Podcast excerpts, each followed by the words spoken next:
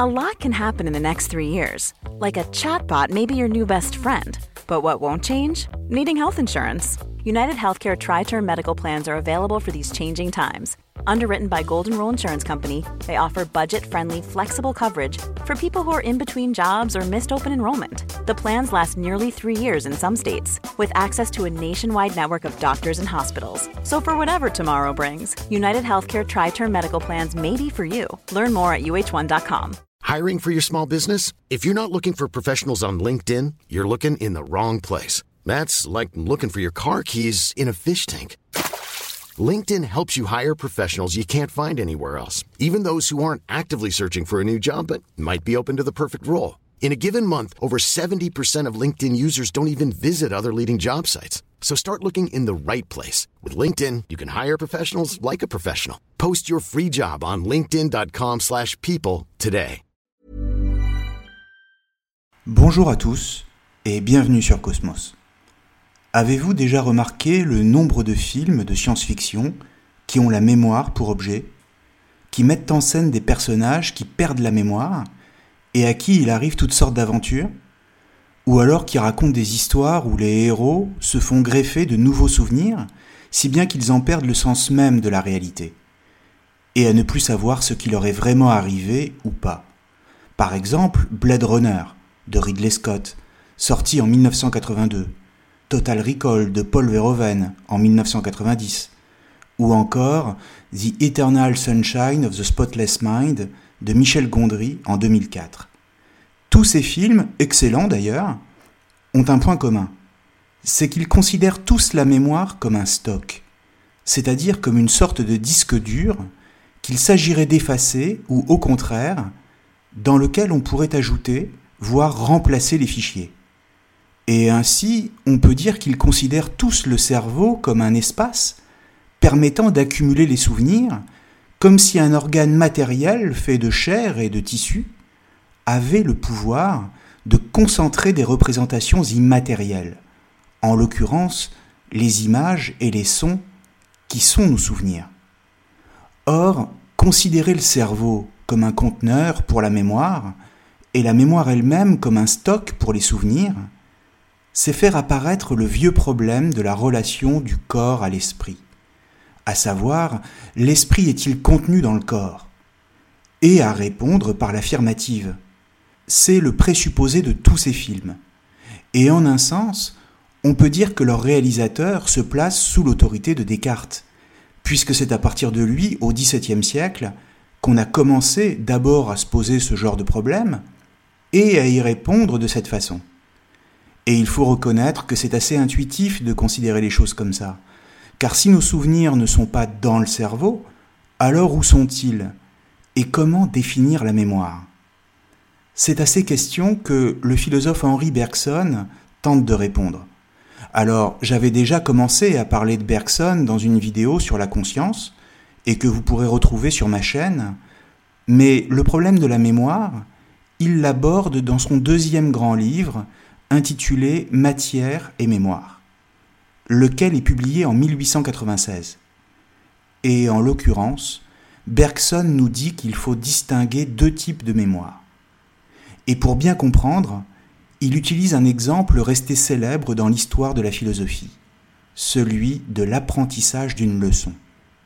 Quand un élève apprend une leçon, il l'apprend par cœur, en répétant plusieurs fois le texte. On a tous en tête ce genre de souvenir. Et ce genre de mémoire nous pousse à nous remémorer chaque étape de l'apprentissage. On se souvient de chaque lecture de la leçon jusqu'à ce qu'elle soit connue par cœur. On se souvient qu'au début, par exemple, on a buté sur tel ou tel mot, et que progressivement on a appris à s'en souvenir. On se souvient également des moments précis de chaque lecture, lesquels correspondent à des moments précis de notre vie passée, ou si vous préférez, on se voit sous forme d'image, en train d'apprendre la leçon quand on avait 10 ou 12 ans. C'est ce qu'on pourrait appeler la mémoire pure, ce que Bergson appelle aussi la mémoire par excellence, laquelle ressemble assez à ce que je disais tout à l'heure de la mémoire quand je la comparais à un stock. On a décomposé les phrases de la leçon et on les a recomposées morceau par morceau pour en restituer l'unité. un peu comme si on avait appris à se souvenir des pièces d'un pulse, pour se souvenir de l'image qu'elles forment une fois assemblées. C'est très efficace, c'est vrai, mais en faisant cela, on a d'une certaine manière réduit notre souvenir à une simple image, laquelle est totalement statique. Et du coup, la mémoire apparaît comme un processus assez mécanique et qui consiste à décomposer les choses. Mais la totalité de la leçon se réduit-elle aux différentes images que l'on garde de son apprentissage? Ou si vous préférez, l'image que forme un pulse se réduit-elle à l'addition des pièces qui la constituent? Ou forme-t-elle quelque chose de plus? Car si c'est le cas, cette forme de mémoire nous fait passer à côté d'une telle chose. Or, comme je le disais à l'instant, Bergson distingue cette mémoire pure d'une autre forme de mémoire et qui, elle, n'a rien de mécanique. En l'occurrence, une fois que la leçon est sue et que je la récite, comme je réciterai des années plus tard un poème appris par cœur, je ne pense plus aux différentes étapes de son apprentissage. Ou si vous préférez, la leçon est devenue une habitude, car elle fait partie de moi, et je la récite naturellement, à tel point que je peux même jouer sur la façon dont je la récite. C'est ce que Bergson appelle la mémoire habitude. Ici, la leçon n'est plus une simple addition de parties, mais constitue une totalité qui dépasse les différents moments de son apprentissage. C'est comme ça, si on prend un autre exemple, qu'un pianiste virtuose joue du piano. Il a tellement pris l'habitude des touches qu'il n'a plus à se souvenir des moments où il a appris à quelle note elles correspondaient. Les anciennes leçons qu'il a reçues dans son enfance font maintenant partie de lui, et il joue de façon parfaitement naturelle, nous donnant l'impression, à nous, que c'est simple. Et comme ses doigts se déplacent sur le clavier du piano sans qu'il ait à y penser, on peut dire que sa mémoire est inscrite dans le corps, puisque la leçon a été apprise par cœur. Il faut entendre ce mot ici, par cœur, comme si sa leçon de piano prenait vie au moment où il jouait. En clair, cette mémoire-là n'est plus un simple souvenir du passé, comme une image statique ou une photo qu'on regarderait de temps en temps. Elle est inscrite dans le présent, ici et maintenant, et elle fait du pianiste ce qu'il est. Alors, qu'est-ce que cela veut dire? Cela veut dire qu'il y a deux façons de considérer nos souvenirs et donc notre mémoire. Une première qui consiste à regarder des images du passé, lesquelles nous transportent en arrière dans un passé qui n'est plus. Et une seconde façon qui consiste, elle, à rejouer notre passé, ou si vous préférez, à le revivre. Alors, illustrons cela par un exemple qui a dû vous arriver souvent. Quand par exemple vous pensez à un fou rire que vous avez eu avec vos proches il y a des années et que ce souvenir vous revient à l'esprit. Bon, qu'est-ce qui se passe à ce moment-là? Vous restez de marbre? Ou au contraire, vous êtes pris du même fou rire qui vous emporte, quitte à ce que les gens qui sont autour de vous, à ce moment-là, vous regardent, se demandant ce qu'il vous arrive? Évidemment, vous riez à nouveau, exactement comme la première fois, si bien qu'on peut dire que le passé est présent. Il est ici et maintenant. Pourquoi? Eh bien simplement parce que vous êtes votre passé, et que ce passé est inscrit dans votre corps, de telle sorte qu'il ne vous a jamais quitté. Il a toujours été là, attendant que vous le rappeliez. One size fits all seemed like a good idea for clothes. Nice dress. Uh, it's a it's a t-shirt. Until you tried it on. Same goes for your healthcare. That's why United Healthcare offers a variety of flexible, budget friendly coverage for medical, vision, dental, and more. So, whether you're between jobs, coming off a parent's plan, or even missed open enrollment, you can find the plan that fits you best. Find out more about United Healthcare coverage at uh1.com. That's uh1.com. Hey, I'm Ryan Reynolds. Recently, I asked Mint Mobile's legal team if big wireless companies are allowed to raise prices due to inflation. They said yes. And then when I asked if raising prices technically violates those onerous two year contracts, they said, What the f are you talking about, you insane Hollywood ass? So to recap, we're cutting the price of Mint Unlimited from $30 a month to just $15 a month. Give it a try at mintmobile.com slash switch. $45 up front for three months plus taxes and fees. Promo for new customers for limited time. Unlimited more than 40 gigabytes per month. Slows. Full terms at mintmobile.com.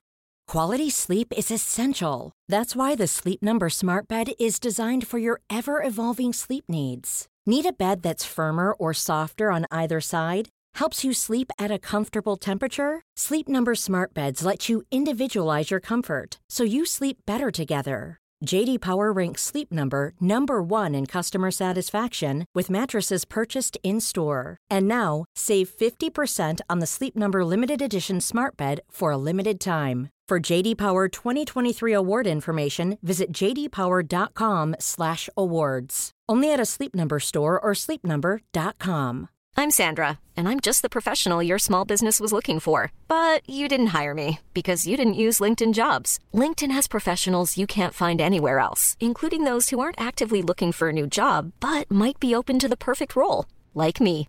In a given month, over 70% of LinkedIn users don't visit other leading job sites. So if you're not looking on LinkedIn, you'll miss out on great candidates like Sandra. Start hiring professionals like a professional. Post your free job on linkedin.com/people slash people today. pour le vivre à nouveau. Et quand vous pensez à ce souvenir, il est toujours aussi neuf, aussi vivant, aussi dynamique. La vraie mémoire, c'est celle-là. Et au fond, n'est-ce pas magnifique de pouvoir rejouer ces moments autant de fois qu'on le veut, sans avoir besoin d'appareil photo ni de caméra vidéo? Votre mémoire est la meilleure des caméras. Mais c'est une caméra qui ne se contente pas de saisir une image arrêtée, non. C'est une caméra qui saisit le mouvement, c'est-à-dire la vie elle-même, non pas sous la forme d'images que l'on placerait les unes derrière les autres pour faire un film, mais c'est une caméra qui saisit une simple émotion, laquelle permet de restituer tout le reste, et fait tout revivre. Pas besoin de disque dur ici. Vous pouvez aller à l'anniversaire de votre meilleur ami les mains dans les poches. Vous vous souviendrez de tout. C'est ainsi que, dans À la recherche du temps perdu de Marcel Proust, le narrateur parvient à faire revivre tout un monde dans une tasse de thé, dit-il. Ce sont ses mots. Vous savez, la fameuse Madeleine de Proust, qu'il trempe dans le thé et dont la saveur lui rappelle exactement l'atmosphère de son enfance heureuse à Combray.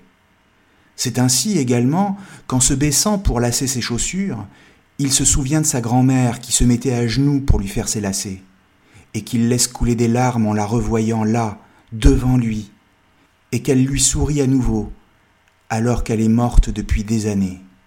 C'est ainsi, enfin, que le pavé mal équarri dans la cour de l'hôtel de la princesse de Guermantes, et sur lequel il trébuche, lui permet de revivre sa chute lors d'un voyage à Venise, bien des années plus tôt, ce qui lui fait par la même occasion revivre Albertine, l'amour de sa vie. Tout était là, intact. Le temps n'était pas vraiment perdu. Simplement, le héros ne cherchait pas vraiment au bon endroit, comme s'il regardait partout, alors qu'il lui suffisait de fermer les yeux pour faire tout renaître. Alors maintenant, il nous reste encore à savoir où se trouvent concrètement ces souvenirs qui constituent la mémoire, à savoir le problème que j'évoquais tout à l'heure, c'est-à-dire sont-ils dans le cerveau? En clair, il s'agit pour Bergson de répondre à ce vieux problème métaphysique de la relation du corps et de l'esprit. On a vu que d'un côté, il y a la mémoire de l'esprit, ce sont les images arrêtées que l'on garde de telle ou telle chose. Et d'un autre côté, il y a la mémoire du corps, qui nous permet de revivre les choses en les ressentant comme la première fois. Et le problème, encore une fois, c'est que si l'on considère la mémoire comme contenue dans le cerveau, alors on s'empêche de revivre nos souvenirs, c'est-à-dire de les ressentir. Et d'ailleurs, si les souvenirs sont liés au cerveau, alors cela veut dire aussi que si le cerveau est endommagé, comme après un accident par exemple, un traumatisme ou une maladie, alors les souvenirs disparaissent et qu'il est impossible de les retrouver. Alors, où sont nos souvenirs exactement pour Bergson? D'abord, il faut rappeler que Bergson s'intéresse de très près à toutes ces questions et qu'il est parfaitement au courant des avancées et des débats de la science du début du XXe siècle. Et en ce sens, il fait le lien entre philosophie et science. Mais pour lui, ce sont nos schémas de représentation de la mémoire qui nous conduisent à poser la question de la localisation des souvenirs et qui nous poussent à formuler ainsi de faux problèmes. Autrement dit, dès qu'on pose la question de savoir où sont nos souvenirs, on se trompe, car nous ramenons ces souvenirs à un espace quantifiable. Du coup, si nous continuons à fouiller la matière du cerveau, par exemple à travers des imageries médicales, des IRM, qu'il ne connaissait pas encore à son époque, ce n'est pas pour autant que nous trouverons des images mentales, des souvenirs pour le dire précisément. Et la bonne question n'est donc pas de se demander si ces souvenirs sont dans le cerveau, mais plutôt de savoir comment le cerveau fonctionne. Or, tout est là. Le cerveau est un organe qui ne produit rien par lui-même, nous dit Bergson, et qui ne stocke rien. Mais il est plutôt une gare de triage. Bergson dit un bureau téléphonique central, qui gère l'arrivée des souvenirs portés par l'esprit et qui les envoie à la conscience en fonction des besoins que nous avons à tel ou tel moment en vue d'agir. Il y a donc une distinction radicale entre le corps et l'esprit, et ce dernier ne se réduit pas au corps. Le corps, et en l'occurrence ici l'organe du cerveau, est un outil dont la fonction est de nous permettre de nous inscrire dans le monde. Par exemple, si je vous demande qui est le président de la République française en 2021, vous saurez me répondre et me dire que c'est Emmanuel Macron. Pourtant, vous n'y pensiez pas l'instant d'avant. Celui-ci n'était pas présent à votre esprit. Mais vous avez pu retrouver cette information en faisant intervenir votre mémoire pour répondre, c'est-à-dire précisément pour agir. Le souvenir était là, silencieux et porté par l'esprit. Mais il est revenu à votre conscience juste au moment où vous en avez eu besoin. Cette intervention de l'esprit pour agir dans le monde, et donc dans la matière, signe d'ailleurs la réunion de la matière et de l'esprit. Pourquoi? Parce que l'esprit, porteur du souvenir, s'est servi de la matière du cerveau, comme d'un centre d'appel téléphonique, pour vous le rendre à nouveau accessible et présent à la conscience. Mais encore une fois, le cerveau n'a rien produit par lui-même, aucune représentation, aucune image il a simplement fonctionné comme un centre d'action.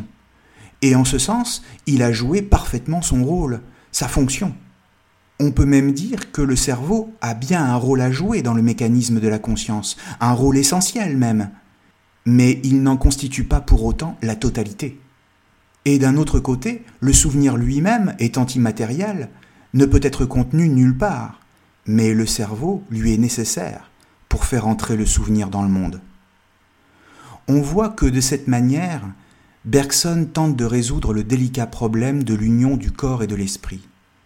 Et qu'en l'occurrence, il explique leur réunion par la mémoire elle-même, laquelle n'est pas simplement tournée vers le passé, mais bel et bien vers le présent.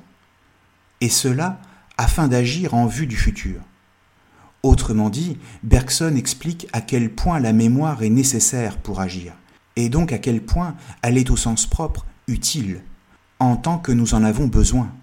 Mais il peut aussi y avoir des moments où la mémoire nous fait revivre des souvenirs sans utilité particulière et liés à l'action, comme dans le rêve ou l'art par exemple, comme c'était le cas tout à l'heure quand je parlais de Proust.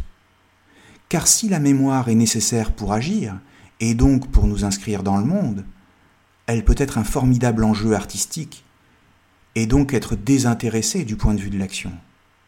En l'occurrence, l'artiste cherche à montrer comment le souvenir permet de faire survivre le monde sans pour autant le transformer. On peut se souvenir de quelque chose dont on n'a pas forcément besoin pour agir, mais on s'en souvient par pur plaisir de s'en souvenir. Ce qui nous entraînerait ici sur la question sans doute plus complexe du fonctionnement de l'esprit, et pas seulement du cerveau, du rêve, de l'inconscient, voire de la démarche artistique. Mais ce sera pour une prochaine fois. Merci à tous et à très bientôt sur Cosmos. Even when we're on a budget, we still deserve nice things. Quince is a place to scoop up stunning high-end goods for 50 to 80% less than similar brands. They have buttery soft cashmere sweaters starting at $50 luxurious Italian leather bags, and so much more. Plus, Quince only works with factories that use safe, ethical, and responsible manufacturing. Get the high-end goods you'll love without the high price tag with Quince. Go to quince.com/style for free shipping and 365 day returns. Mom deserves the best, and there's no better place to shop for Mother's Day than Whole Foods Market. They're your destination for unbeatable savings, from premium gifts to show-stopping flowers and irresistible desserts. Start by saving 33% with Prime on all body care and candles. Then get a 15-stem bunch of tulips for just $9.99 each with Prime. Round out Mom's menu with festive rosé, irresistible berry chantilly cake, and more special treats. Come celebrate Mother's Day at Whole Foods Market. Support comes from ServiceNow, the AI platform for business transformation. You've heard the hype around AI. The truth is, AI is only as powerful as the platform it's built into. ServiceNow is the platform that puts AI to work for people across your business, removing friction and frustration for your employees, supercharging productivity for your developers, providing intelligent tools for your service agents to make customers happier all built into a single platform you can use right now. That's why the world works with ServiceNow. Visit servicenow.com/ai for people to learn more.